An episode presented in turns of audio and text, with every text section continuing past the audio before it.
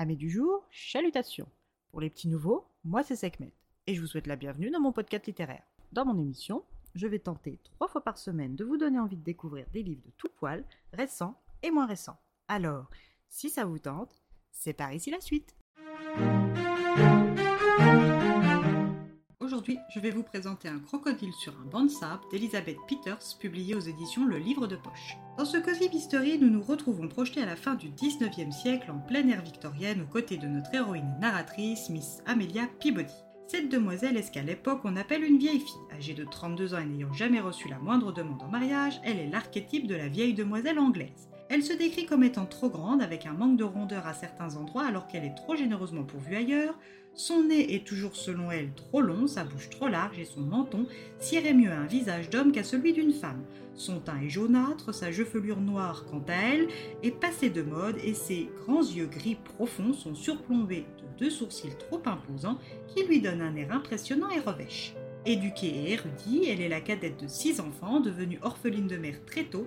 C'est son père qui l'a élevée, du moins qui s'est occupé d'elle quand il n'était pas absent. Faute de trouver un mari pour qui elle n'avait pas vraiment d'inclinaison, elle s'est occupée de son père jusqu'à son dernier souffle. Quand celui-ci en est venu à mourir, elle a hérité de la maison qu'il partageait, ainsi que la très coquette somme d'un demi-million de livres sterling, soit pour l'époque une véritable fortune.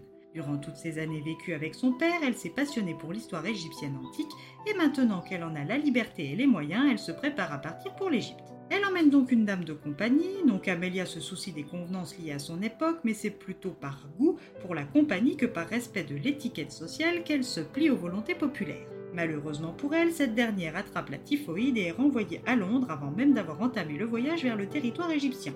Arrivée en Italie, elle tombe par hasard sur une jeune personne qui involontairement fait l'attraction d'une petite place à Rome. En effet, cette jeune personne s'est évanouie en pleine rue et suscitait plus de commérages et de suppositions que de compassion jusqu'à ce que Miss Peabody s'en mêle. Elle prend donc cette charmante créature sous son aile et lui offre la place de dame de compagnie laissée vacante par cette petite nature de mademoiselle Pritchett. Evelyn Barton Forbes accepte mais tient à se présenter correctement afin de ne pas prendre en traite sa sauveuse et risquer de lui attirer l'opprobre de ses pères anglais. Orpheline, elle a été élevée, aimée et choyée par son grand-père, le comte d'Elsmer, l'une des plus grandes fortunes d'Angleterre. Malgré sa qualité de fille du fils aîné du comte, elle n'avait cependant pas le droit d'hériter, car née fille, et c'est donc son cousin Lucas Hay qui héritera du titre et des biens. Son grand-père n'aimait vraiment pas son petit-fils, car sa mère, sa fille aînée, avait fui pour épouser un gentleman italien. Et c'est à cause de cette aversion envers son petit-fils qu'il a refusé d'organiser des fiançailles entre ces deux jeunes gens, refusant in facto de régler le problème d'héritage d'Evelyn. De plus, Evelyn et Lucas s'entendaient bien, alors c'est double peine pour la jeune femme. Bonne nature, elle fait confiance au jugement de son grand-père pour la protéger jusqu'à ce qu'elle tombe amoureuse d'Alberto, son professeur de dessin, et décide de faire comme sa tante avant elle, fuir en qu'un Italien. Mais là où sa tante a trouvé un mari aimant, elle n'a trouvé qu'un escroc coureur de dot et qu'il a abandonné dès qu'il a appris que le comte en rage l'avait renié et déshérité, la laissant démunie et sans le sou. Amélia se moque de son statut et maintient sa proposition. C'est ainsi que leur amitié a démarré, tout comme leur voyage vers l'Égypte. Une fois les démarches achevées, elles vont pouvoir jouir du confort de la Philae, un bateau composé de quatre cabines séparées par un étroit couloir, une salle de bain avec eau courante, un salon confortable occupant tout l'arrière du bateau percé par huit fenêtres, meublé avec de la marqueterie, des fauteuils, des tapis de Bruxelles et des rideaux de velours. Bref, le lieu de résidence parfait pour les prochains mois. Après la visite de nombreux sites et bazars en tout genre, les deux femmes font un passage par un musée et c'est là qu'elles vont rencontrer les frères Emerson, Walter et Radcliffe, tous les deux anglais et archéologues. Si Walters et Evelyn ont tout de suite le match parfait, Amelia et Radcliffe sont beaucoup moins assortis, du moins à première vue. Evelyn ne s'autorise pas à laisser Walters la courtiser sans pour autant le lui dire franchement, et la venue inopinée de son cousin Lucas venant lui annoncer la mort de leur grand-père et ses intentions galantes envers elle ne font qu'accentuer son trouble. La jeune femme est perdue et se repose entièrement sur la solide Amelia. Mais la visite nocturne d'un inconnu l'a quelque peu perturbée, elle décide qu'il est temps de reprendre leur voyage et d'embarquer.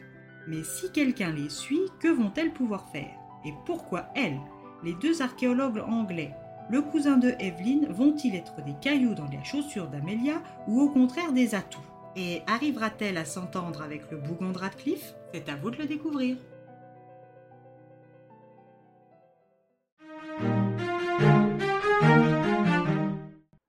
Auteurs classiques souvent évoqués dans les cosy mysteries plus récents.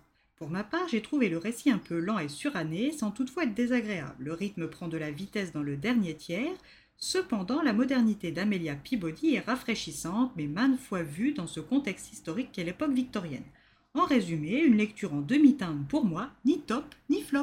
Et bien voilà, j'en ai fini pour aujourd'hui. J'espère que cet épisode vous aura plu et vous aura donné des nouvelles idées de lecture. Si vous souhaitez découvrir d'autres petits bonbons littéraires tout droit sortis de ma bibliothèque, je vous retrouve le jeudi 22 juin prochain pour un nouvel épisode. Et si d'ici là je vous manque de trop, vous connaissez le chemin sur Instagram, at les lectures de Sekhmet. Sur ce, chalut les amis et à la prochaine